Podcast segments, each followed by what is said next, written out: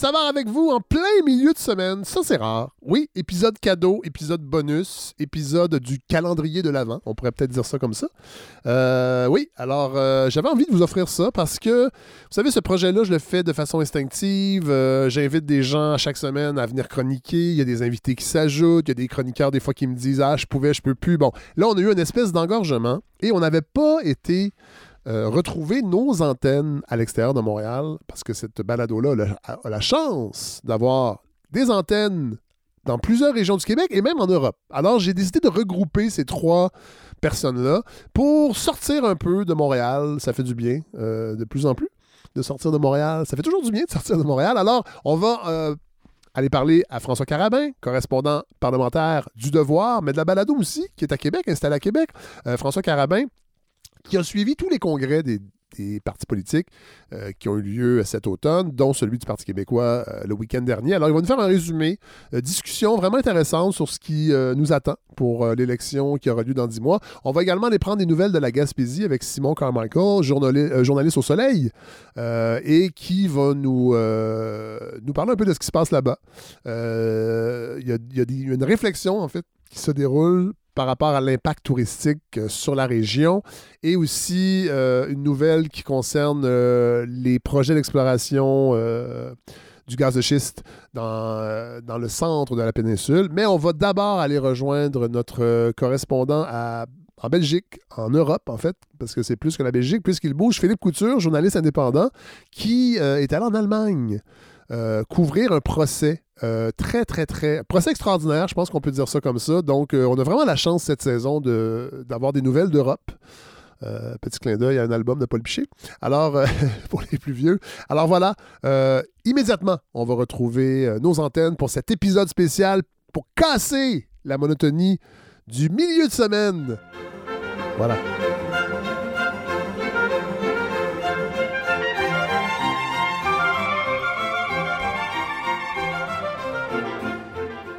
Alors, on va rejoindre dans notre, notre antenne notre correspondant en Europe, Philippe Couture. Bonjour.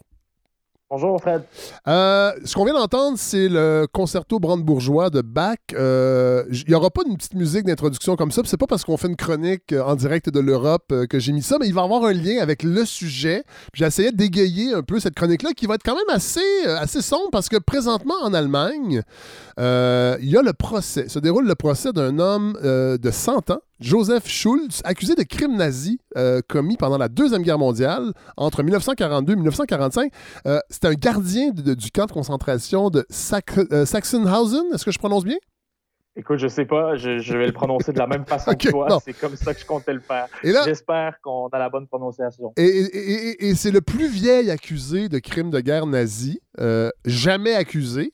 C'est un procès très particulier et vous êtes, euh, vous avez eu la chance, je ne sais pas si on peut dire la chance, mais je pense que oui, c'est quand même quelque chose d'assez euh, d'assez unique d'assister à l'une des audiences dans la petite ville de Brandebourg, euh, Brandenburg. voilà, c'est pour ça que j'ai mis la petite, petit clin d'œil.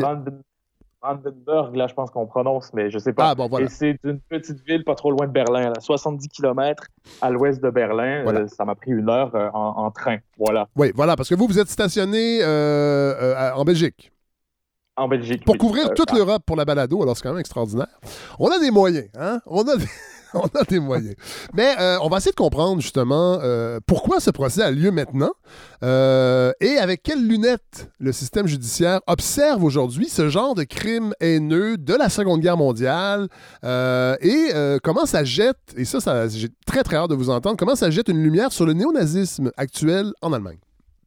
Oui, le néonazisme, on sait qu'il grandit quand même, qui inquiète les autorités allemandes. Enfin, on en reparlera plus tard, mais c'est sûr que le procès a une pertinence dans ce contexte-là d'une Allemagne qui n'en a pas fini, qui n'a pas fini d'en découdre avec le nazisme. Voilà. et là, ben là, commençons par parler de cet homme. Joseph Schultz, euh, qui est-il et de quoi est-il accusé exactement? Alors, je vous l'avais dit, il a 100 ans, bientôt 101 ans. Euh, un homme euh, originaire de Lituanie. On ne sait pas grand-chose de lui. Vous allez voir, Fred, euh, au, fil, au fil de mes explications, que c'est l'un des nœuds du procès. C'est l'une des choses qui, qui coince là, dans ce procès. On ne sait presque rien de sa vie, mais on sait qu'entre 1942 et 1945, il aurait été gardien l'un des gardiens du camp de concentration de Sachsenhausen.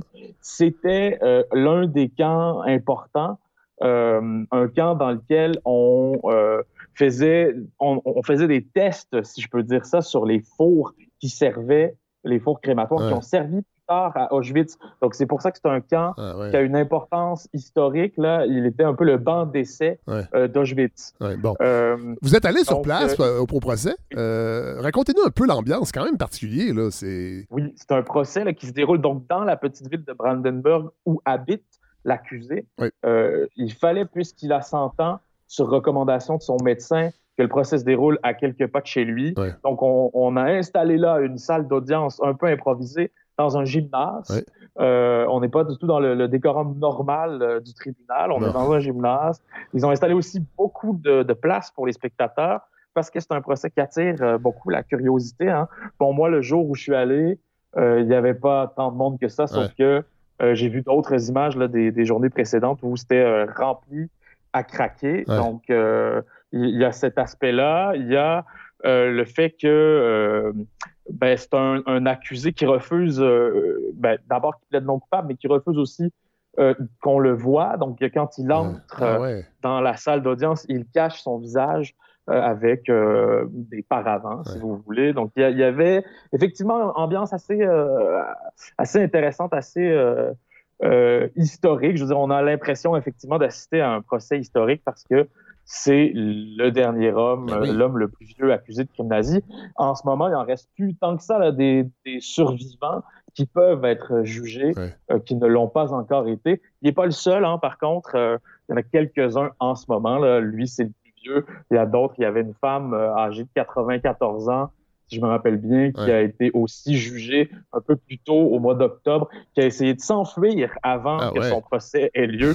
Donc, vous voyez, ces procès-là, 70 ans, 75 ans après la Seconde Guerre mondiale, euh, sont très particuliers et ont vraiment une, teneur historique euh, mais, mais justement, Pour, mais, mais, mais, vous le dites, ça fait 75, 70 ans. Comment se fait-il que ces procès-là ont lieu seulement maintenant? Oui. Eh bien, c'est parce que euh, il y a une, c'est une nouvelle, un nouveau paradigme, une nouvelle perspective que le tribunal allemand emprunte depuis 2009 euh, la justice allemande considère désormais que les complices, donc les gens qui n'ont pas directement tué, qui n'ont pas directement torturé, ils peuvent maintenant, ils doivent quand même être accusés. On n'insiste plus du tout sur la preuve de culpabilité individuelle.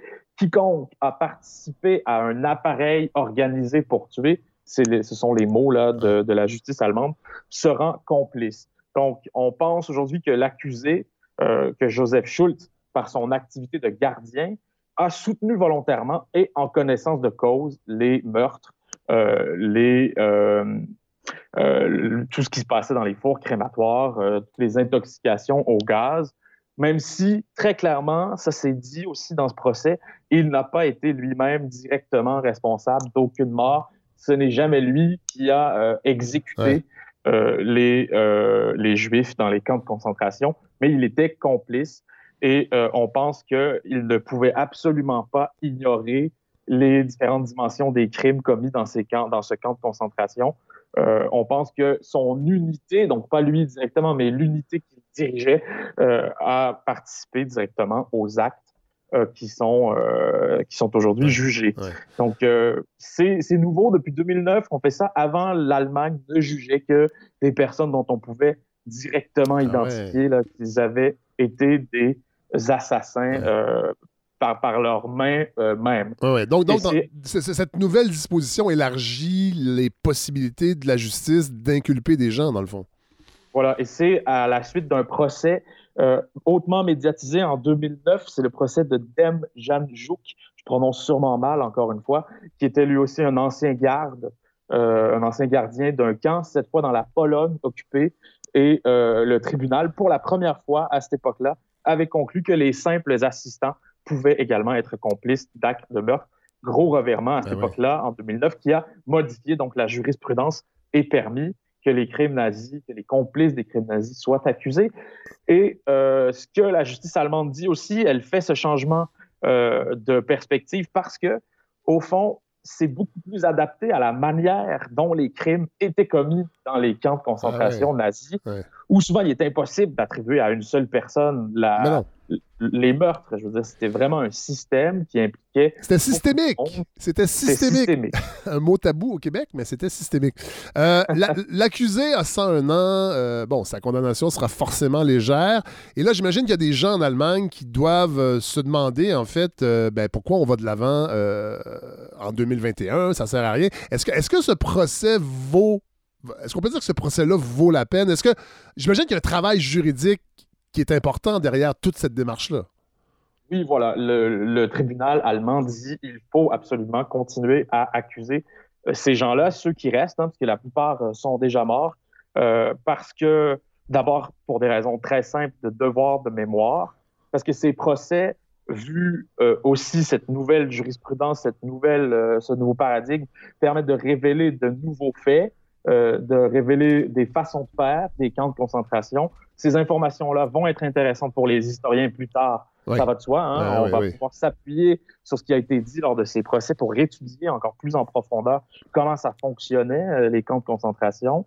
Euh, au sujet de ce camp-là, précisément celui de Sachsenhausen, euh, c'est très important aussi de faire ce procès parce que c'était un camp qui avait une, une importance historique exceptionnelle, je l'ai dit plus tôt.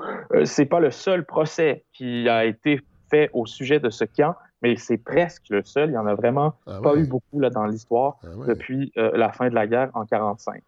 Euh, j'imagine, que, j'imagine que c'est dans un contexte aussi où l'antisémitisme euh, est bien vivant. on le sait en France, dans plusieurs pays européens, et j'imagine qu'en Allemagne, c'est la même chose.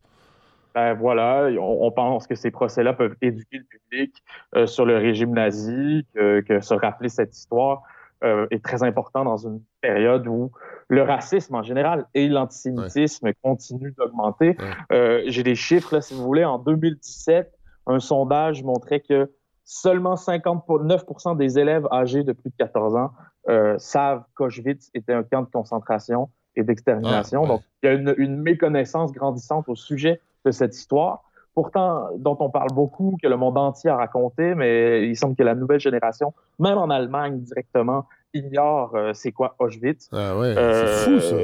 Il y a une autre enquête qui montre que 40% des 18-34 ans euh, ont vraiment peu de connaissances sur l'Holocauste.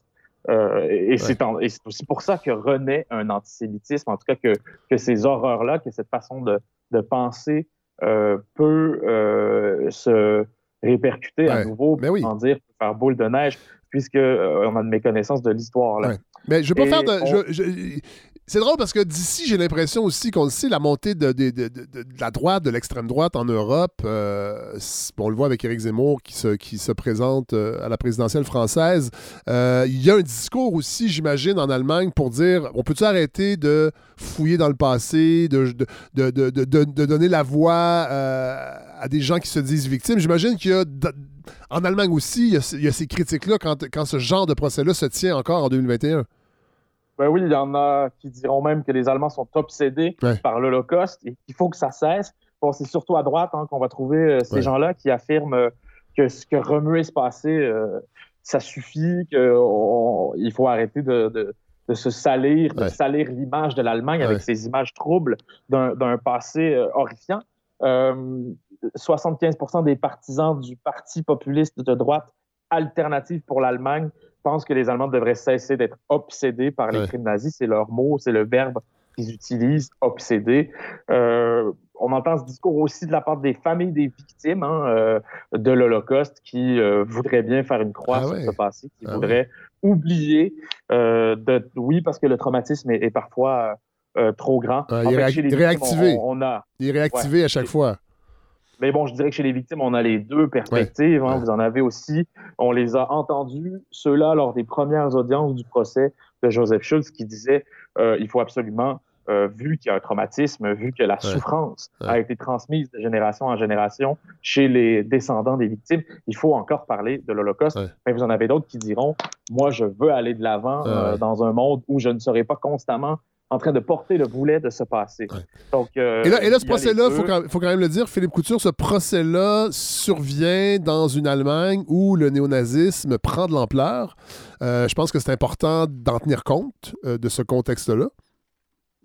Le néonazisme prend de l'ampleur sur deux plans, à la fois du côté de, du politique, à travers des partis officiels comme le parti néo-nazi d'ultra-droite Troisième Voie, euh, le service du renseignement intérieur en Allemagne considère ce parti-là comme le plus grand danger pour la démocratie allemande, rien de moins. Donc, les idées haineuses qui sont portées par ce parti inquiètent vraiment euh, l'institution politique allemande euh, qui craint vraiment des, affronts à la démocratie.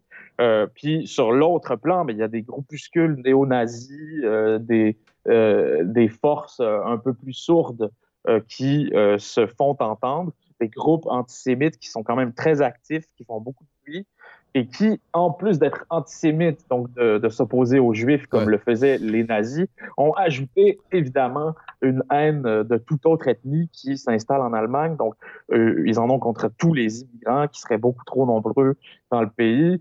Ils adhèrent évidemment, Fred, à la théorie du grand remplacement, ah, cette fameuse théorie là, qui, dit que l'Occident est sur le point d'être remplacé. Oui, Éric Zemmour, euh, Zemmour, parce qu'on va en parler avec Mathieu Bellil dans le prochain épisode, euh, euh, et, adhère à cette théorie-là. Ça, commence à être. c'est plus, plus un truc de complotiste sur des d'obscurs sites Internet. Là.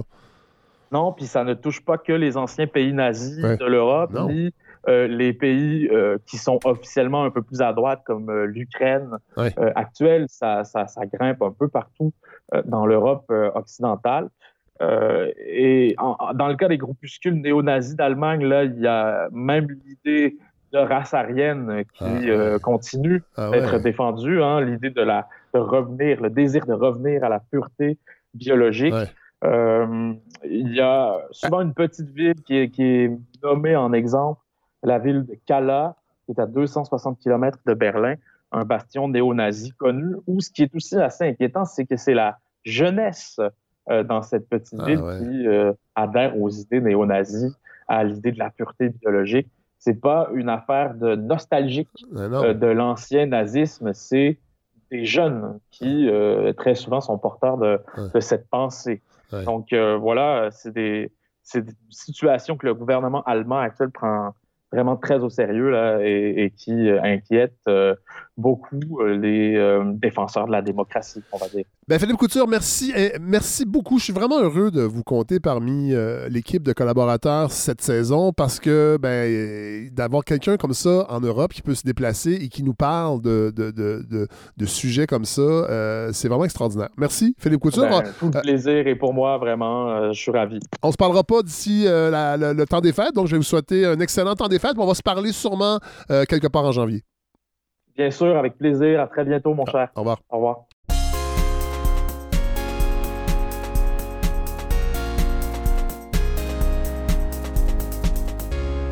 Alors, c'est avec beaucoup de plaisir que nous retrouvons François Carabin à Québec, notre antenne à Québec. Salut François! Bonjour Fred, ça va bien? Ouais, ça va très bien. C'est la première fois qu'on vous entend à la saison 4. L'an dernier, vous ben étiez, vous étiez au journal Métro, qui était une promotion, et là, vous êtes rendu au journal Le Devoir. Oui, c'est ça. J'ai fait, euh, j'ai fait un petit peu de, de va-et-vient dans les derniers mois, mais bon, je, ben, je suis installé pour de bon. Est-ce que c'est un, va-et-vient ou c'est une ascension? En tout cas, ça me semble être lié totalement à, votre présence à la balado. Je pense que, encore une fois, la balado prouve qu'elle est un, propulseur de talent. Merci beaucoup, Fred, pour euh, les opportunités que vous me procurez. bon, euh, chaque année, à chaque année électorale, euh, sa saison des rassemblements militants. et là, c'est ce qu'on va aborder avec vous parce qu'on est, on est dans la saison euh, des congrès, des partis politiques. Puis ça, c'est vraiment euh, une période super importante pour la vie politique québécoise. Oui, en fait, ça vient tout juste de se terminer. Je reviens de Trois-Rivières. Euh, on enregistre dimanche. Puis, oui. dimanche le 5 décembre, c'était le congrès du Parti québécois. Exactement. Je, reviens, je reviens tout juste de là. et puis, ça, vient de se, terminer, cette saison des congrès, des rassemblements militants. Euh, préélectoraux, si on veut. Mais attendez, attendez, je vous arrête tout de suite, François, parce que je suis vraiment curieux pour n'avoir jamais assisté à un congrès. Mm-hmm. Euh, comment ça se passe quand on est journaliste? Euh, vous arrivez là dès le début, vous vous promenez dans. Il y a des ateliers, j'imagine, il y a des, des, trucs de discussion. Comment ça fonctionne quand on est journaliste? Je vous avoue que c'était mes premiers aussi, donc c'était particulier pour moi aussi. Ah oui? il y avait le, modèle est différent un peu actuellement selon les, selon les congrès, notamment à cause des, des règles sanitaires. Puis Québec solidaire, par exemple, a tenu la plupart de son congrès en, virtuel. Ah oui! Euh, donc, euh, évidemment, ça, faisait un peu, euh, ça faisait un peu différent. Les, mauvaises langues vont dire qu'à Québec solidaire, c'est toujours un peu ça, virtuel, pandémie ou non, mais il n'y a, pas de mauvaise langue ici. Non, non. Moi, je suis une gentille langue. Puis pour, pour, le PQ euh, où je suis allé, bon, je ne suis pas allé au, Parti libéral euh, ni au Conseil général de la CAC, mais pour ce qui est du PQ, c'était sur une journée, donc ça s'est fait assez rapidement. Quand même. Mais il y avait autour de 200 militants en, présence. Et puis, bon, on parle on parle euh, à des militants dans les couloirs. C'est très, euh, c'est très euh, grande assemblée générale. Ça me faisait penser un peu à, certaines assemblées de grève du cégep et de l'université. et donc, c'est des journées de vote sur des propositions. D'ailleurs, on, pourra en parler un peu plus tard dans, la chronique.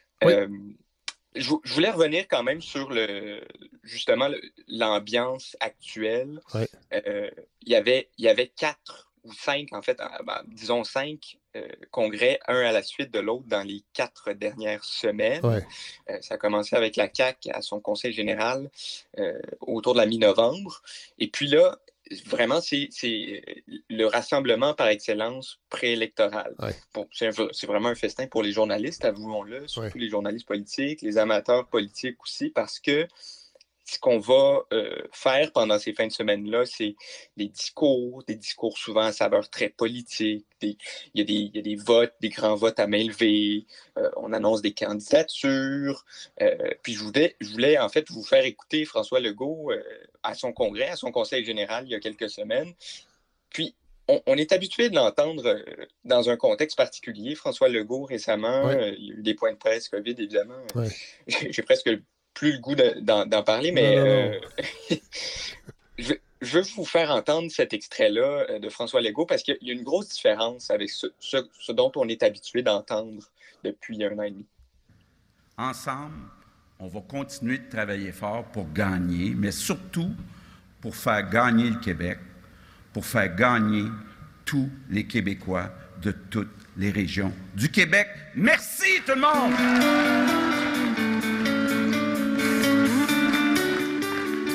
Avec la... petite musique très. Euh, la petite publicité, euh, oui, ou de banque euh, pour la prochaine campagne derrière. Mais oui, on le sentait vraiment avec beaucoup plus d'énergie, plus énergique et plus détendu aussi. Oui, ça, c'est le François Legault des, campagnes électorales. On, on, va l'entendre de plus en plus dans la prochaine année. Il nous reste à peine euh, dix mois, euh, en théorie, avant le, jour du scrutin. Ça va venir vite. Euh, j'espère que vous êtes, vous êtes prêts avec deux élections dans le corps dans oui. Ben, je suis prêt. Je suis prêt, puis je ne le suis pas en même temps. Mais oui, il faut l'être. Mais, mais ça va être intéressant, mais j'ai un peu peur, moi, sincèrement, de la tournure que va prendre cette campagne, puisque la CAQ est mhm. vraiment en avance. C'est pour ça que je, suis curieux de, vous entendre sur ce qui s'est passé dans les autres partis, parce qu'eux ne sont pas du tout dans la même position. On est en train d'essayer de, se, changer notre image, d'essayer de se réorienter pour essayer de faire bonne figure à la prochaine campagne. Vous allez être heureux quand même, euh, Fred, parce que euh, la, la, CAC tenait un conseil général il y a, quelques semaines. C'est un peu différent d'un congrès. Donc, on n'a pas adopté de propositions euh, larges qui vont servir à élaborer la plateforme électorale. Ça, ah! ça va venir un peu plus tard pour la CAC. Les trois autres partis, et disons les quatre autres partis représentés à l'Assemblée nationale, avec le Parti conservateur désormais, ont tenu des congrès en bonne et due forme. Et là, ça veut dire voter sur des propositions. Donc, on, euh, construit, on construit le programme à venir. Exactement. Bon, chaque, parti a sa méthode. Le Parti libéral, on, on, adopte une résolution cadre. Le PQ, par exemple, adopte un projet national.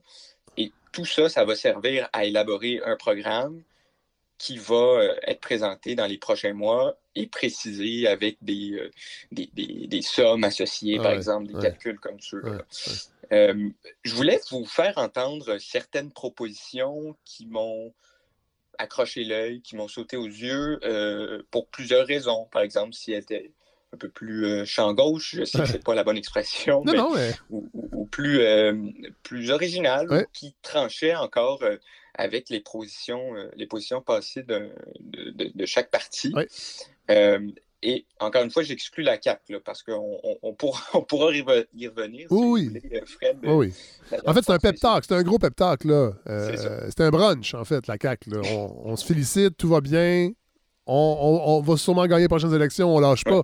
C'était les 10 ans de la CAQ aussi. Ah bon, ben voilà. une grande euh, célébration. c'est un brunch anniversaire. Voilà. c'est souvent des brunchs. Oui.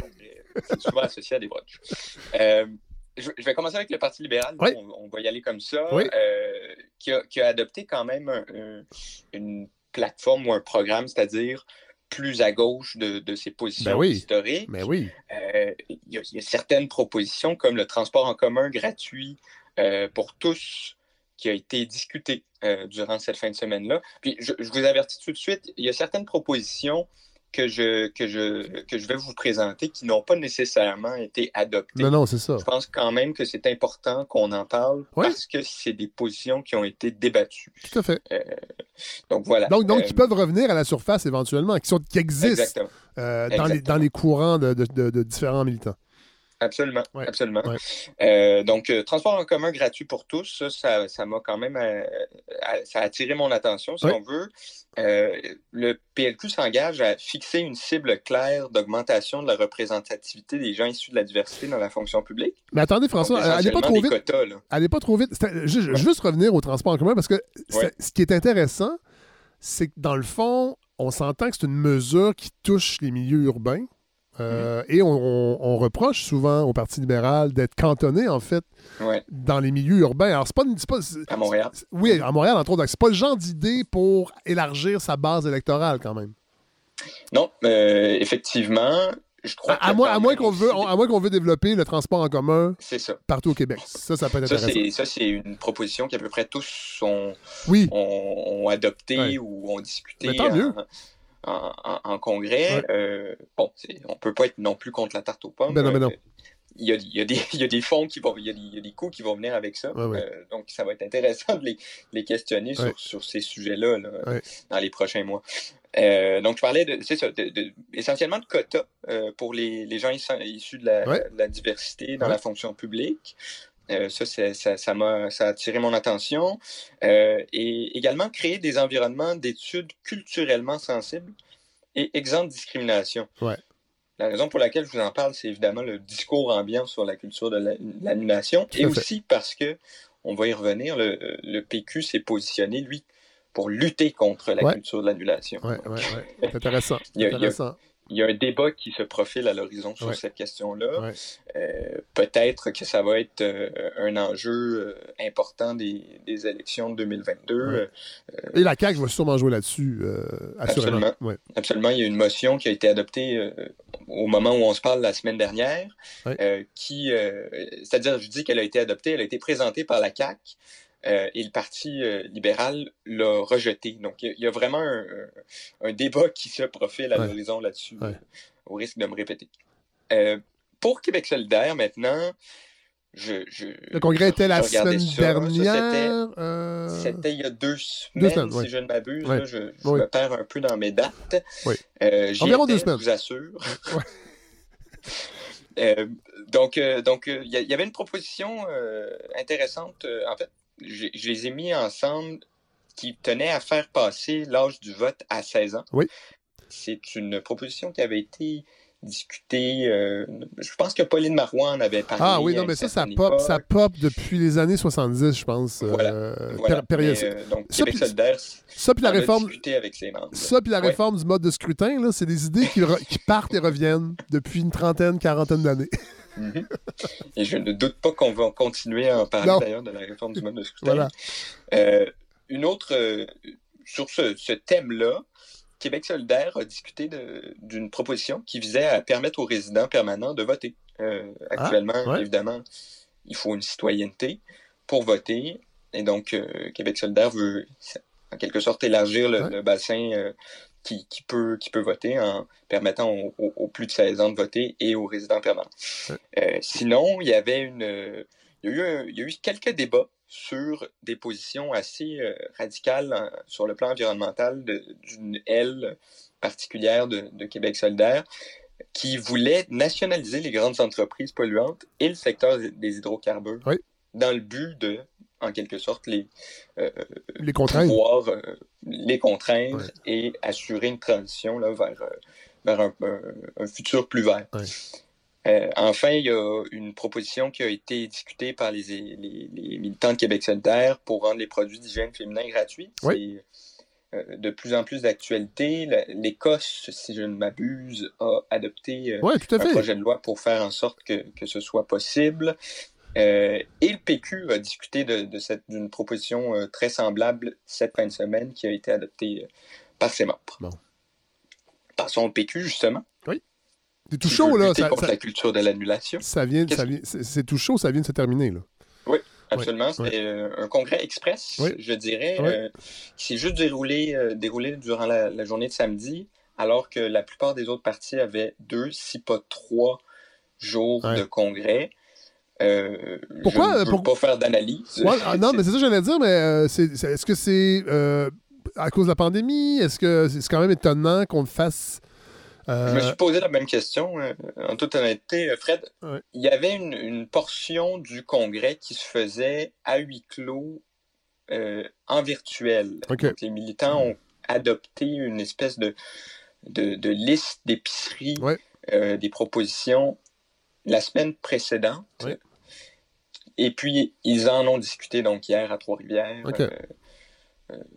et ont discuté justement de cette propositions visant à lutter à tout prix contre euh, la culture de l'annulation ont aussi adopté une, une proposition pour rejeter le, le projet post-national canadien. Je, je, les cite. C'est un peu, un peu flou, quand même, rejeter. Il y, avait, il y avait quelques questions sur le, communautarisme. En fait, c'est intéressant. Le, chef du Parti québécois, PSPP, veut. Paul Saint-Pierre Plamondon, pour les gens qui ne seraient pas habitués aux initiales PSPP. Absolument. Oui, voilà.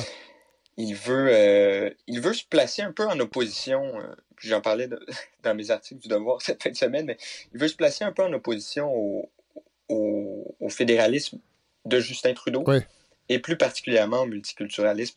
Puis on le sent beaucoup dans son discours. C'est plus euh, marqué que certains, euh, certains leaders péquistes du passé. Oui, tout à fait. Puis associe François Legault aussi à cette espèce de mollesse euh, du Québec envers ce mm-hmm. projet-là, envers le multiculturalisme. Je l'ai lu aussi ce week-end. mais sauf que c'est quand même ça reste flou. Je dis concrètement, qu'est-ce que ça veut dire? Ça, ils n'ont pas développé, j'imagine. Absolument. C'est des positions qui vont se retrouver dans le programme officiel du parti. Donc, qui vont être un petit peu plus concrètes éventuellement. Là pendant plusieurs, euh, plusieurs années et qui vont en effet pouvoir se concrétiser par des propositions euh, plus claires. Euh, bon, donc, lutter contre la culture de l'annulation. Il y a aussi eu certaines, certains débats assez, assez intenses sur l'âge de consommation du cannabis. Oui et les euh, militants péquistes ont décidé de la refaire passer à 18 ans, du moins dans leur programme. Euh, bon, je, vous rappelle que c'est 21 ans depuis. Oui, il faut le rappeler parce que. Du, faut... du mandat Il faut le rappeler parce qu'on l'ignore et ça paraît pas trop quand on se promène euh, dans la rue. mais ça, c'est. Moi, je trouve, François Carabin, que c'est le genre de débat un peu. Écoutez, la façon si on regarde le PQ actuellement, sa position dans l'électorat, je trouve que c'est le genre de, débat qui ne qui est pas très urgent et je m'attendais je, à quelque chose d'un petit peu plus fondamental comme échange et comme débat ce week-end dans un congrès comme ça. Parce que d'abaisser l'âge de Bon, euh, c'est peut-être c'est peut-être une mesure un peu électorale, euh, électoraliste d'aller chercher des jeunes, mais en même temps, qui vous allez aller chercher? Je sais pas, ça m'étonne un peu d'avoir ce genre de débat-là encore. Euh, ben, c'est-à-dire que pour, pour leur donner le, quand même le bénéfice du, doute, les propositions qui sont adoptées, il y en avait une centaine. je pense 121, si je ne m'abuse, cette fin de semaine. Donc, ça passe de on, passe un peu sur tout. Non, je comprends. forcément, forcément avec, 121 propositions, il va en avoir qui vont être un petit peu plus je dirais, futile ou volatile que combattre le post-nationalisme. Absolument. Absolument. Il, y a, certaines propositions aussi qui, qui, qui sont plus, extrêmement. c'est la tarte aux pommes. Oh il y avait des propositions oh pour lutter contre la violence faite aux femmes. Oui, oui. Euh, bon, évidemment, il n'y a, pas eu d'opposition. Ben non, ben non, ben non.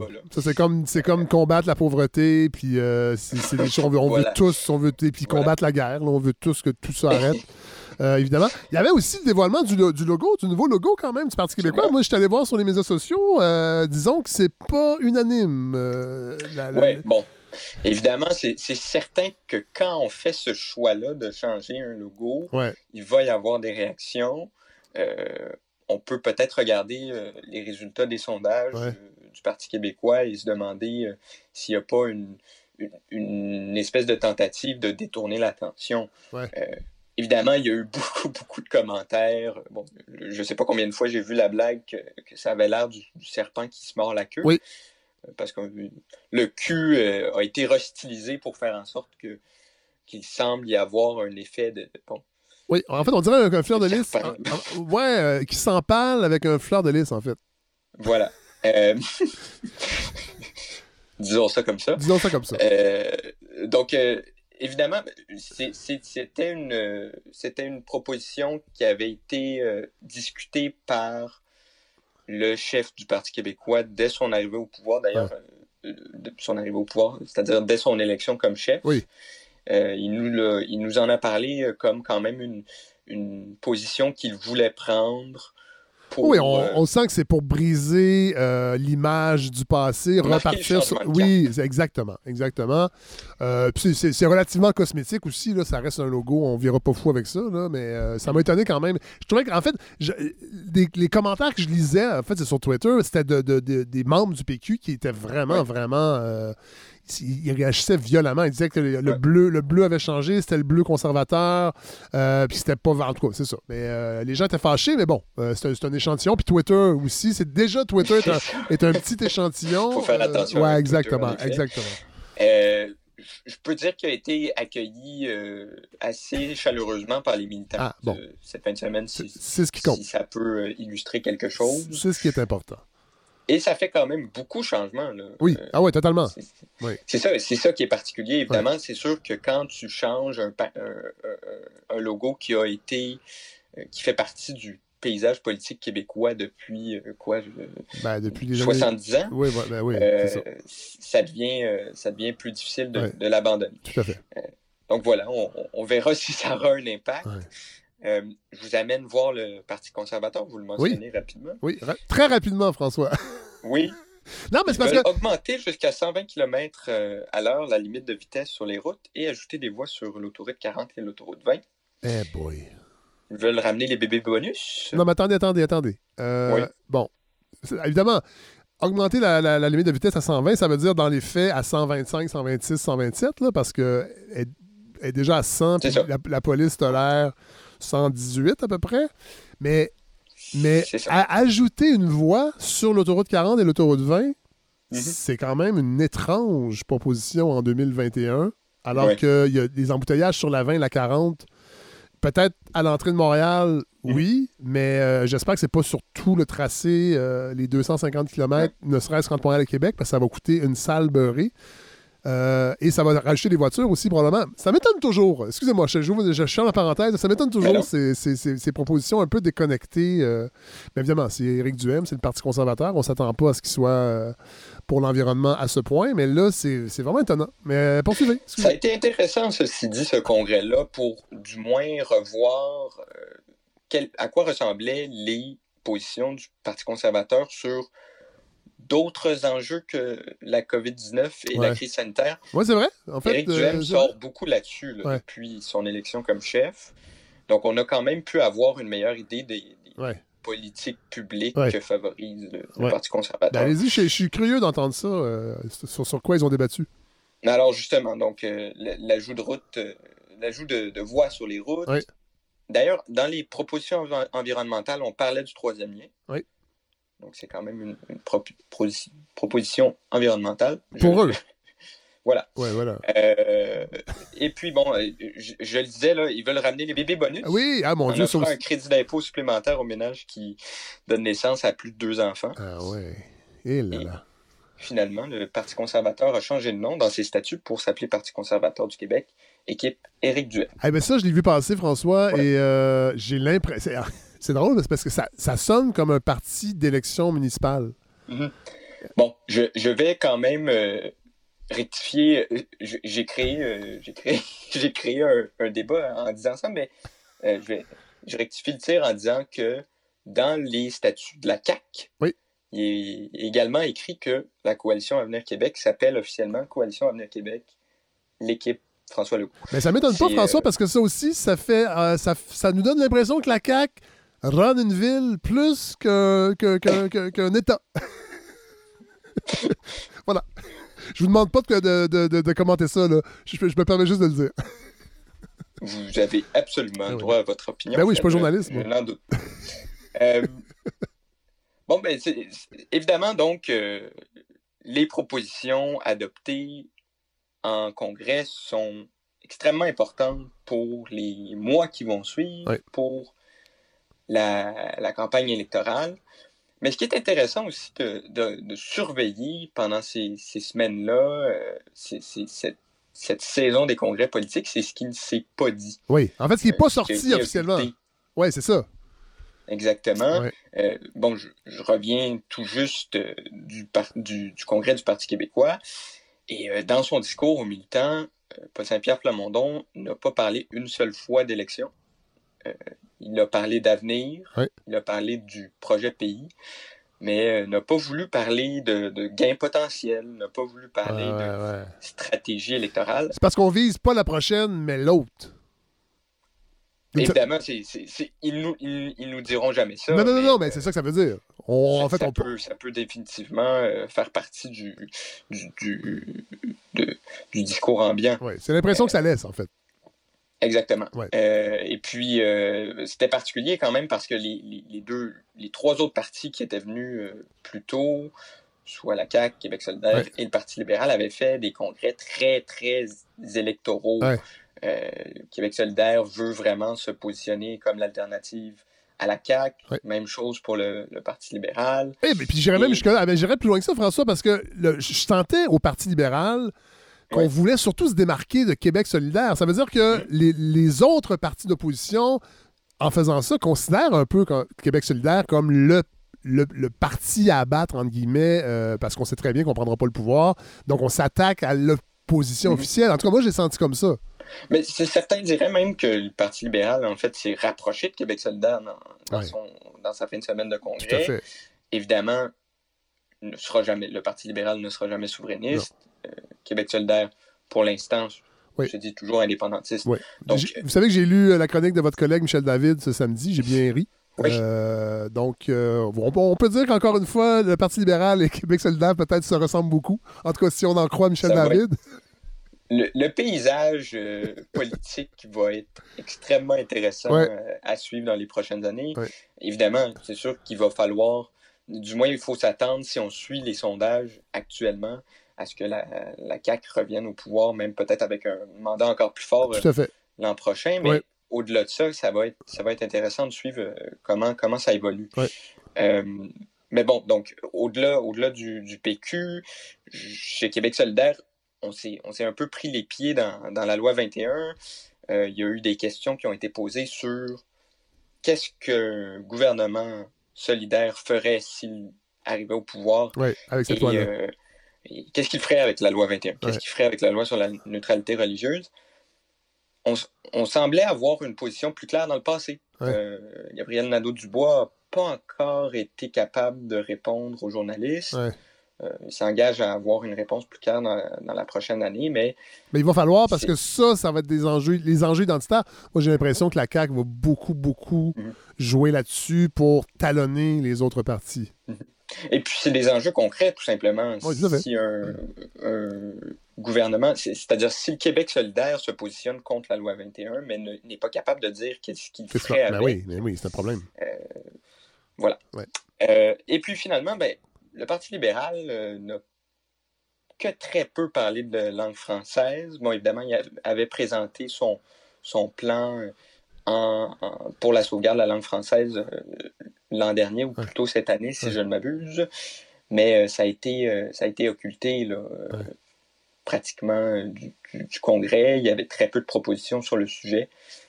Dans le contexte où on parle beaucoup de la sauvegarde de la langue française, ben il y a un projet de loi qui est étudié actuellement euh, il y en a certains qui ont, qui ont, sourcillé. Ouais. Euh, je termine, on va terminer avec ça parce qu'on a senti aussi, euh, bon, les partis ne se sont pas parlé, mais une, je pourrais dire une orgie de courses aux cibles de réduction des GES. Puis c'est limite. J'aime le choix de mots. Ouais, c'est limite. On peut arrêter, là. Je pense qu'on a compris. c'est la tarte aux pommes puissance 10, mais à un moment donné, il faut être, faut être réaliste aussi là, dans ce qu'on est capable de faire là-dedans. Donc, vous êtes pour une, pour une fois, vous êtes d'accord avec euh, la coalition Avenir Québec, Fred, qui, qui, a décidé de ne pas bouger sur ces cibles? Non, c'est que je suis un peu tanné de ce débat-là parce que je trouve, je trouve qu'il veut rien dire. Puis je pense pas qu'il y a une résonance dans la population parce que selon un parti ou une organisation, on va se référer à une année différente des fois. Donc, on veut ramener les émissions à ce qu'elles étaient à l'accord de Paris. Des fois, c'est mhm. en 1990. Puis je pense qu'on s'y perd un peu. Et je trouve que les derniers congrès l'ont démontré parce que ça devient un peu n'importe quoi là, de lancer des objectifs. Puis on sait très bien que malheureusement, il y a des bonnes chances qu'on les atteigne pas.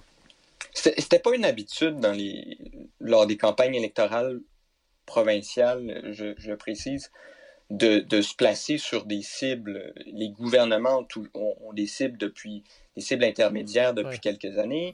Euh, le Parti libéral de Jean Charest en avait des cibles, mais que, les partis se positionnent avec des chiffres précis lors d'élections, ça se fait surtout depuis euh, quelques années au fédéral. Et ben puis, euh, ça semble-t-il que la, que, la, que la tendance va se répéter lors des élections de 2022, là, il y a trois partis qui ont rehaussé leur cible. Euh, donc, le Parti libéral, Québec solidaire et le Parti québécois ont tous des cibles donc intermédiaires plus, plus importantes qu'ils l'avaient dans le passé ou, ont simplement précisé leur cible qui n'était pas euh, inscrite dans, le programme des, différents partis. Euh, donc, j'y reviens. Le seul parti qui n'a pas bougé sur les cibles, c'est la coalition Avenir Québec. Évidemment, elle se fait reprocher par les partis d'opposition de ne pas faire preuve d'assez d'ambition en restant dans 37.5, qui est officiellement la cible de l'accord de Paris qui a été signé il y a plusieurs années, six ans, si je ne m'abuse. Oui, en, 2015. De toute façon, la CAQ doit avoir vu aussi les chiffres sur les ventes de VUS au Québec qui sont en explosion encore une fois. Alors, je pense qu'on peut penser que oui, c'est une préoccupation de la population, mais en même mm. temps, dans les faits, les gens semblent pas si euh, en urgence climatique puisqu'ils achètent euh, beaucoup, beaucoup, beaucoup de VUS. Ben, François Garvin, merci, je suis content. On a brisé la glace. Je voulais vous entendre euh, pour, la saison 4. On avait hâte. et ben, on va continuer à suivre ça avec vous. vous êtes à Québec, donc vous allez pouvoir périodiquement nous revenir.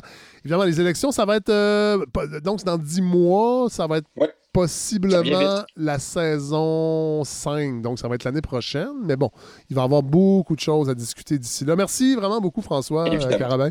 À très, Merci, Fred. À très bientôt.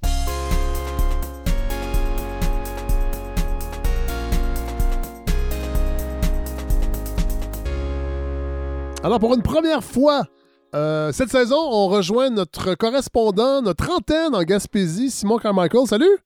Allô, ça va? Ça va très bien. Là, euh, on dit tout de suite aux gens, ça se peut que ça sonne un petit peu poche. Poche, c'est pas, c'est pas à cause de la distance, c'est que vous avez perdu votre micro et là, vous avez commandé un autre micro. Oui, exactement. Puis surtout qu'il faut noter qu'en Gaspésie, on a du super bon réseau. On a plus de réseau que sur le plateau Mont-Royal et ça, c'est un fait. Probablement, mais de toute façon, j'habite pas sur le plateau, j'habite à Rosemont. Alors, euh, alors je le prends pas dans mes dents, mais euh, tant mieux. De toute façon, vous savez, euh, Simon, je travaille très très fort.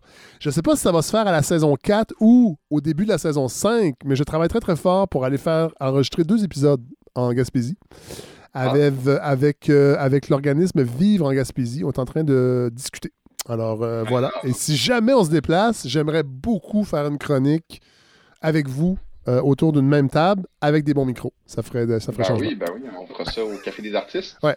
Et euh, entre autres, euh, évidemment, bon, Gaspésie, je sais que c'est cliché, on, va, on pense au tourisme, c'est quand même central à l'économie de la région, mais aujourd'hui, vous nous présentez un autre côté celui de la facture touristique que les, les villes doivent payer. Et j'ai bien hâte de vous entendre parce que c'est effectivement quelque chose qu'on oublie euh, quand on, quitte une région après nos vacances, il ne reste pas toujours des beaux souvenirs. Oui, ben en fait, je vais vous parler plus spécifiquement de Percé, parce que, bon, évidemment, c'est une emblème du tourisme au Québec. Ouais. Euh, J'oserais dire que c'est la mecque du tourisme au Québec. Euh, mais c'est surtout parce qu'il y a un vif débat en ce moment dans la communauté, euh, alors que la mairesse Cathy Poirier attend de mettre sur pied des moyens pour rembourser la fameuse facture touristique de Percé. OK. Mais bon, c'est quoi une facture touristique? Oui, ben c'est ça que j'allais dire. Qu'est-ce que ça inclut? C'est très sémantique pour l'instant. Ouais. Mais une facture touristique, bon, on s'entend que le tourisme rapporte beaucoup à Percé. Chaque année, c'est environ 500 000 personnes qui passent dans le petit village ah, de, qui en compte d'habitude 300, euh, pas 300 000, 3 000. 3 000. Donc 500 000 personnes euh, en saison touristique euh, dans un village de 3 000 personnes. Exactement. C'est clair que ça fait vivre une grande partie des commerces, une grande partie des entreprises et des résidents. C'est indéniable. Mais quand on parle de facture touristique, on parle spécifiquement des coûts qui sont assumés par la ville et engendrés par l'achalandage.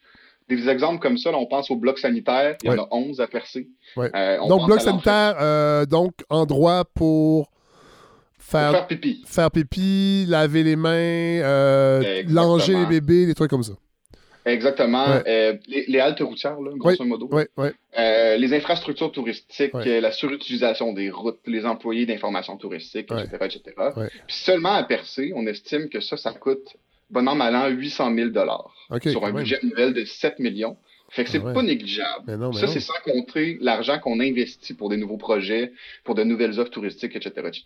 Donc oui, le tourisme rapporte beaucoup aux entreprises de Percé, mais relativement peu à la ville en tant que telle. Oui, c'est ça, parce que euh, les gens vont se dire en vous écoutant, mais là, il y a quand même des retombées. les gens dépensent, mais, ne dépensent pas directement dans, des services publics. C'est-à-dire que c'est les entreprises qui euh, empochent les profits et les infrastructures sont, sont défrayées par la, municipalité.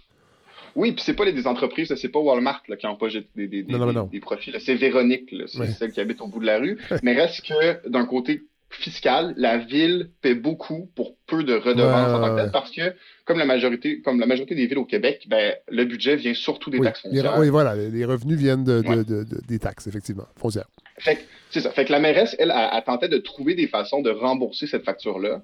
Euh, puis quand elle s'est présentée en 2007, ben, c'est une femme d'affaires, puis euh, elle avait fait du fardeau fiscal le centre de son message. Elle jugeait que les gens payaient plus que leur part si on compare au niveau de service de, de Percé. Puis elle jugeait que c'était pas aux 3000 citoyens de Percé de payer pour le tourisme parce que niveau de service à Percé, c'est assez minimal. on n'a pas d'aréna, on n'a pratiquement pas de bibliothèque. C'est assez minimal. Les taxes sont relativement hautes pour une ville de cette, de ce niveau de service. Donc, étaler de mesures, ce qu'on pourrait appeler des mesures affirmatives pour récolter de l'argent à la municipalité. Euh, on pense par exemple à la monétisation du parc de la rivière aux Émeraudes, qui est un endroit assez bien connu, qui était gratuit jusque-là. Là, c'est rendu, il faut payer pour y accéder. Euh, euh, attendez, c'est un, parc, c'est un parc régional, c'est un parc donc administré par la municipalité ben, de Gaspé? Avant de percer. Avant, c'était un spot. Avant, c'était un spot. Les gens du, coin connaissaient et c'était bien cool. Euh, à un moment, il y a tellement eu d'achalandage que la ville en a pris le, contrôle, ah puis s'est assuré que ce soit sécuritaire. puis maintenant, ben, il y a des frais pour y accéder parce que justement, ces infrastructures-là ont coûté relativement cher à la ville de faire un chemin, des escaliers, etc. etc. Quelqu'un pour regarder. Euh, même chose pour les stationnements dans le village, qui sont désormais payants, même à l'église. C'est des mesures qui ont un peu irrité les gens de Percé et des villes voisines, on comprend. Mais ça fait un peu partie de la game, bon, d'être dans un milieu touristique. Donc, tout le monde doit payer. Il n'y a, pas de, a pas de tarif pour les résidents versus ben, les touristes? Il y, a certains frais que les résidents ne sont pas tenus de payer. Mais bon, il faut montrer une carte, c'est compliqué. Puis la rivière aux Émeraudes, il y avait des gens de Gaspé. Bref, ça, a, ça a créé du mécontentement parce que c'est quelque chose qui était gratuit qui finalement devient plus gratuit.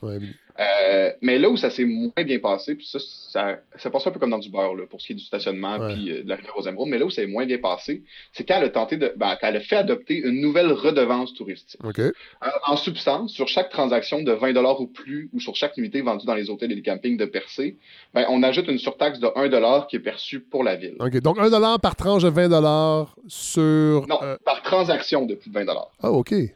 Fait que, que tu dépenses 21 ah, ou 150, tu as 1 de plus. OK. C'est possible pour les villes de faire ça depuis 2018. C'est un nouveau droit qu'on leur a euh, octroyé. Donc, c'est assez neuf, c'est relativement peu utilisé pour l'instant. Okay. Euh, pense que cette mesure-là, ça pourrait aller chercher jusqu'à 1 million, 1 million 500 000 par année. C'est fait que c'est pas négligeable du tout. Euh, mais là, les, gens, les gens sont pas contents. Ben, en fait, dès qu'il y a eu l'annonce, il y a eu une véritable levée de bouclier. Puis je suis allé rencontrer les commerçants qui en ont contre cette idée-là. Mais ce que j'ai compris, c'est qu'il y en avait surtout contre la façon de faire de, cette idée-là, en fait, la façon dont que ça, que ça s'est fait. Euh, je vais commencer par le fond. On parlera de la forme par la suite. Euh, donc, quand je suis allé rencontrer les commerçants, euh, ce qu'ils craignaient, c'est qu'une telle surtaxe, ça repousse les touristes, que ça donne l'image d'une destination hostile aux touristes. J'ai parlé avec Nicole Leblanc, qui s'occupe de la boutique et l'hôtel de Macareux depuis 35 ans. Puis elle a craint que les efforts des commerçants des dernières années pour attirer les familles et les faire rester plus longtemps ben, soient annulés par la mesure. Ah, ben, on craint qu'un qu'un touriste dépense plusieurs fois 20 dans une journée et que ça réduise, pour ne pas payer le frais, il réduise la quantité de transactions, donc la quantité d'achat, voire la durée de séjour. ça, reste, non, mais ça, Simon, ça reste un discours très euh, les commerçants ont souvent ce discours-là. Je, écoutez, je sais pas, là, mais moi, j'ai l'impression que c'est pas si abusif que ça, à moins que à moins que je vive dans une planète. Je sachant là, que. Ben, en fait, l'argument qu'il me faisait, c'est que, par exemple, une petite famille qui arrive avec euh, ses trois enfants, ben, ils vont peut-être sauter la crème glacée de l'après-midi parce que leur voyage leur coûte 40$ de plus, mettons. Ouais, ouais, ouais. Mais ça, c'est considérant qu'ils font 40 dépenses de plus de 20$ sur le territoire de percée pendant qu'ils sont là. Euh, mais comme, en fait, les commerçants, ça les inquiète, mais la mairesse, pas vraiment. Elle, elle soutient que, citation, il faut encadrer le tourisme pour qu'il y ait un apport aux citoyens, qu'il soit au service du citoyen, pas le contraire, fin de la citation. Elle m'a même dit que si Percé devait perdre 5 ou 600 touristes à cause de la redevance, ben, citation, franchement, ça la dérangeait pas. Il ne manque pas de touristes à Percé. Ben, c'est ça que j'allais dire. Sur 500 000 touristes, il en manque 500. Euh, est-ce que ça va paraître? Euh? Ben, en fait, les commerçants sont particulièrement inquiets parce qu'en ce moment, il y a 500 000 touristes, mais l'an prochain, il pourrait avoir un cru historique. Si ça renforce l'image d'une destination hostile aux visiteurs, comme quelqu'un qui ne veut pas aller à Old Orchard parce qu'il a l'impression que ça coûte trop cher à aller à Old Orchard, tout, est, tout, est, payant, etc. Mais ils ont peur de à terme perdre des visiteurs. Donc, il faut noter aussi que c'est une redevance qui ne s'applique pas sur la nourriture non taxable, sur l'alcool puis les besoins essentiels. Euh, mais la mairesse, elle croit que justement, ça permettrait de garder les touristes plus longtemps parce que ça permettrait d'augmenter l'offre euh, d'infrastructures et culturelles. Fait qu'on a vraiment ces deux visions-là qui s'affrontent en ce moment. Euh, mais là, ça, c'est la forme. Mais là, il y a la façon aussi où le débat s'est fait, visiblement? Ouais, clairement. Il y a vraiment la façon, puis je pense que c'est là que, ça achète beaucoup. Là. Euh, enfin, on peut le voir juste avec le résultat des élections municipales. Cathy Poirier s'attendait à gagner avec une bonne marge. Elle a été réélue avec 53% des votes, soit 91 devant 91 votes devant Olivier Lafontaine, un candidat qui justement faisait campagne sur un sentiment de déconnexion entre les citoyens et l'administration. Euh, on accuse Mme Poirier en fait d'avoir adopté le règlement à la va-vite puis de l'avoir imposé. Puis de façon, de façon euh, tout à fait observatrice, c'est vrai que le règlement a été vraiment adopté rapidement. En fait, il a été déposé au conseil municipal sans même être annoncé préalablement. Puis par la suite, toute la communication s'est faite par le biais des médias. Ah, ouais. La mairesse de Percy, elle le sait. Puis ce que j'en comprends, c'est un peu la stratégie. Elle m'a dit que, citation, si elle voulait que ce projet-là avance, ben, il fallait que le dépôt de règlement se fasse et que si on n'allait pas de l'avant tout de suite, si on se lançait dans un débat avant le dépôt, ça se ferait jamais. Fin de la citation. Euh, elle, est là depuis combien de temps euh, comme mairesse? Elle, entame son deuxième mandat. OK. Puis avant ça, c'était qui? C'était, c'était André Boudreau qui avait démissionné euh, parce qu'il avait voulu imposer une nouvelle rue commerciale et une hausse de taxes aux commerçants. OK. puis ça l'avait pas passé. Donc, c'était un autre maire. C'était un autre maire avec un discours économique. Ou... Parce que j'ai l'impression que que, la mairesse euh, Poirier, euh, c'est ça, c'est une femme d'affaires, donc qui veut que les choses bougent.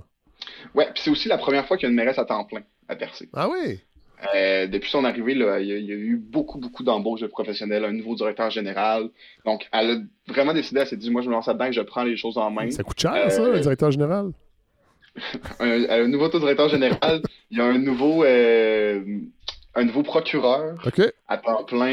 Il y a eu comme une explosion des coûts de la municipalité, mais elle, ce qu'elle voit ça, c'est d'une façon d'être moins dépendant de l'externe. OK. Euh, j'imagine que ça se défend, effectivement, comme. Euh, mais reste que ça fait, ça fait sourciller, ça fait sourciller les, commerçants qui disent ben là, on nous impose une taxe, par en même temps, on embauche 30 employés. Fait que c'est l'autre côté du débat. Mais euh, c'est ça. Fait qu'elle, quand elle est arrivée, vraiment allée de plusieurs actions, puis elle a beaucoup de volonté, je vais dire comme ça. Euh, puis après l'annonce justement de la redevance, il y a eu la levée de bouclier. Puis ensuite, il y a eu une assemblée publique où les commerçants pouvaient se faire entendre. Ce qu'ils ce rapportent, parce que les journalistes n'étaient pas admis à cette oh. rencontre publique, ce que je déplore en tant qu'administrateur de la FPJQ section Est du Québec. Ben, je comprends. Euh, donc, ce que les commerçants rapportent, c'est que la mairesse a dit d'emblée que le règlement serait adopté et que c'était une rencontre de courtoisie. donc, donc, donc, donc c'était une rencontre pour présenter une chose qui, ne changera pas. Ben voilà, c'était plus de la communication, mais même si la rencontre a laissé un goût amer, ben, les commerçants ont réussi à convaincre la mairesse de faire passer le montant admissible de 10 à 20 Bon. À la base, c'était 10 là, Ah ouais, ok, quand même. Donc, c'est un débat qu'on voit aujourd'hui à percer. Euh, mais c'est aussi un débat qui risque de s'inviter dans plusieurs autres villes touristiques. On pense à Bromont, on pense à Tadoussac, qui ont déjà commencé à y penser. Saint-Rose-du-Nord, euh, au Saguenay. Et puis il y a une foule d'autres villes et villages qui dépensent beaucoup pour les touristes, puis qui pourraient s'en inspirer. Donc c'est définitivement à suivre. Ben oui, tout à fait. En fait, c'est une nouvelle taxe que les villes peuvent imposer. Oui, effectivement. Euh, et ça va se répandre, c'est certain. les nouvelles taxes, ça se répand vite habituellement. Mais cela dit, je trouve ça intéressant qu'on en parle. Non, parce que je sais que de l'extérieur, des gens. Puis je, dois répéter, Simon, euh, il y a beaucoup de gens qui m'ont écrit pour me dire qu'ils aimaient beaucoup, beaucoup quand on parle d'actualité dans toutes les régions du Québec. Puis tu sais, je sais qu'à Infoman, on, rit souvent de ça. Moi, ça me gosse vraiment de, quand on parle de ce qui se passe ailleurs à Montréal, que souvent on va, on va en faire quelque chose d'humoristique avec des assemblées un peu bancales, avec des personnages hauts en couleur, mais reste que. Non, mais vous me parlez de ça, le tourisme touche plusieurs régions au Québec, et effectivement, c'est quelque chose qui va, qui va se répandre et qu'il y aura d'autres mhm. débats dans d'autres villes. Fait que c'est important qu'on en parle, c'est pas, pas, pas, pas, quelque chose de, cute et de folklorique parce que ça se passe à percer. Euh, et on va sortir du tourisme pour la, votre, votre, deuxième, euh, votre deuxième sujet parce que. Euh, euh, évidemment, on parle de régions euh, au Québec, souvent on va parler d'extraction, on va parler de, développement minier. Euh, et là, il y a, y a, quelque chose comme ça qui se passe présentement en Gaspésie. Ben, en fait, qui s'est passé il y a quelques années, puis aujourd'hui, on en récolte les fruits, en bon français. Euh, donc, je vous parle d'un texte qui est sorti samedi dernier, co-signé avec mon collègue euh, Gilles Gagné, qui dévoile une situation qui est assez inquiétante euh, à propos d'un forage exploratoire qu'on a vu en 2016 en Gaspésie, quand on parlait du fameux gaz de ben schiste. C'était le, dossier de l'heure. Oui.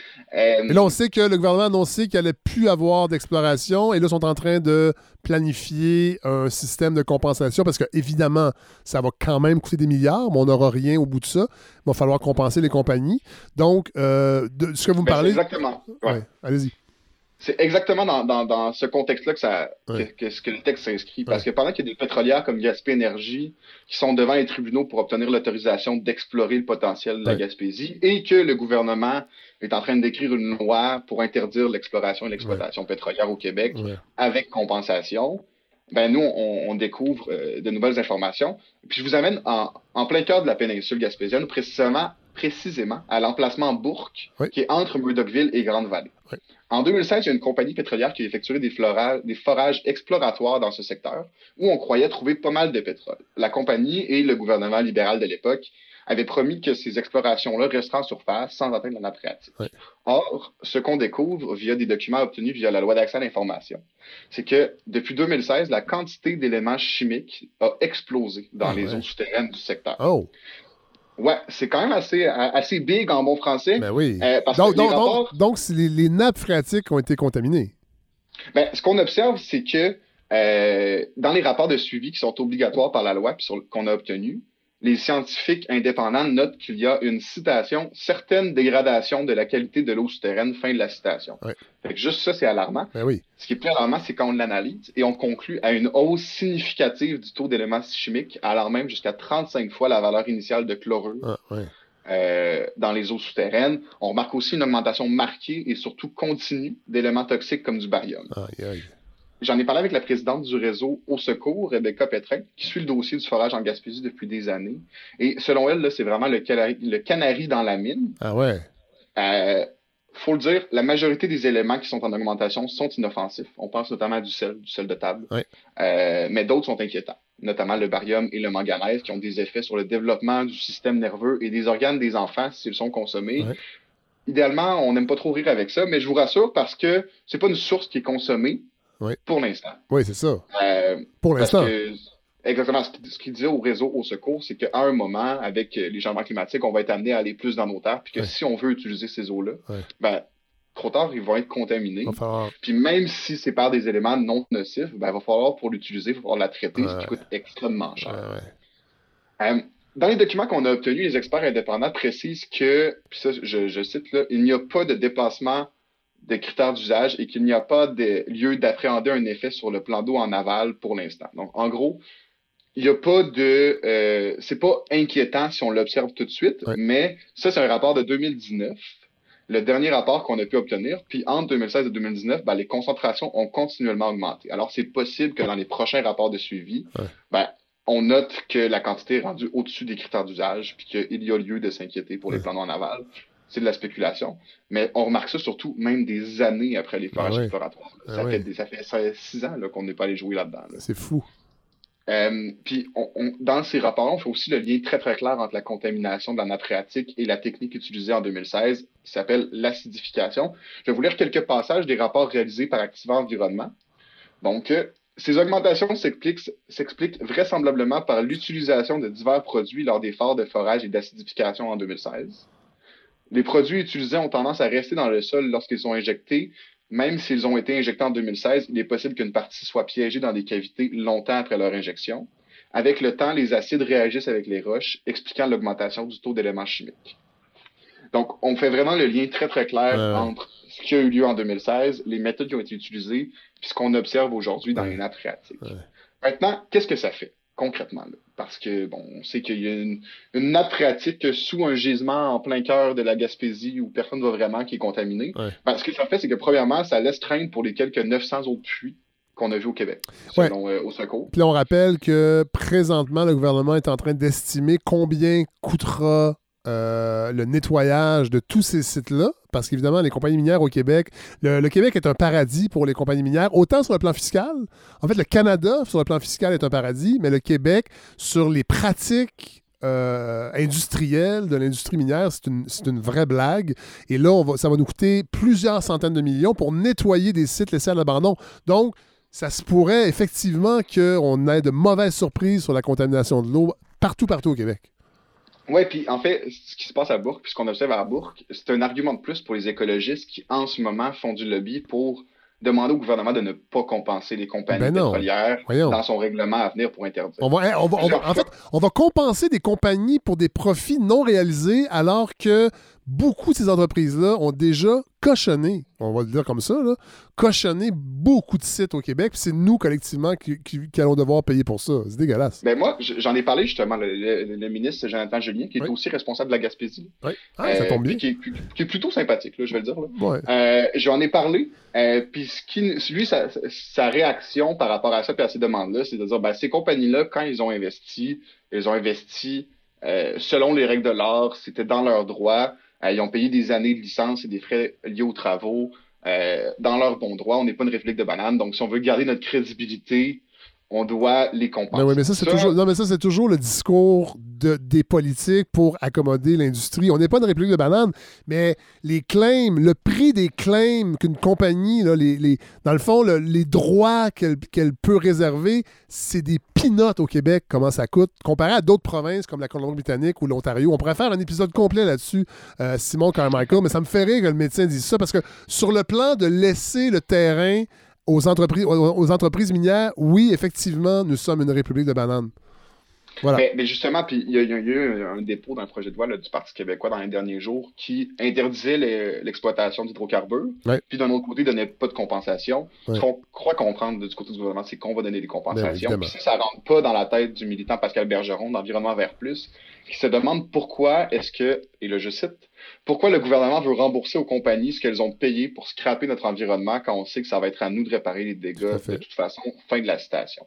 Puis, euh, d'ailleurs, la compagnie qui est derrière le gisement Bourg, qui s'appelle Pierre euh, avant, elle avait un bureau à Québec, un bureau à Murdochville, un bureau à Halifax, puis là, il reste pratiquement plus d'employés, ils ont pratiquement plus de moyens. Mais non. Ils vont changer de nom, ils vont recommencer ailleurs. Ben. Excusez. je, te laisse, faire cette analyse-là. Je un peu fâché. Mais euh, c'est ça. Fait que j'ai parlé au, cabinet du ministre Julien, puis ce qu'on croit comprendre, c'est qu'il continue à aller dans, dans le sens de vouloir faire les compensations aux entreprises. Euh, on se doute qu'il risque de ne pas faire de volte-face sur cette question-là, malgré la demande de Québec solidaire du Parti québécois des, écologistes. Mais reste que ce qui a été découvert à Bourg dans la dernière semaine, c'est assez inquiétant dans le sens qu'on voit que même juste des forages d'exploration, on remarque euh, que ça va bouleverser le, le, ben calme des, profondeurs du sol. Ben oui. on remarque les effets dans la nappe phréatique, même aujourd'hui. Ça, c'est un, puits qui est loin il y a plusieurs puits qui sont beaucoup plus proches des milieux, euh, de des milieux urbains. Ben, Simon Carmichael, merci. Très heureux de vous avoir reparlé euh, pour cette saison 4. Il était temps. C'est quoi? Ça fait 10 épisodes qu'on n'a pas entendu nos antennes euh, partout au Québec. Alors, on va se reparler très, très bientôt. Je te laisse là-dessus. Merci. Hein?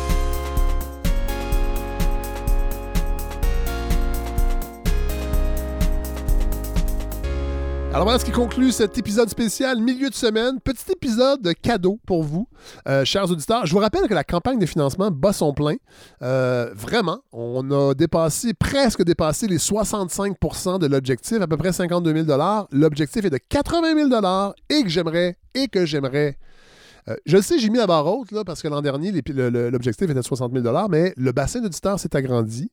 les chiffres le démontrent. Alors, j'ai pris ce pari-là. Mais là, avant Noël, ou non, avant la fin de l'année 2021, j'aimerais énormément atteindre les 80% 80% de l'objectif, euh, attendez que je calcule, je suis peut-être même pas à bonne place, mais en fait, j'aimerais ça avoir le 60 000 de l'an dernier. Parce que l'an dernier, l'objectif était de 60 000 On l'a dépassé à 65 000.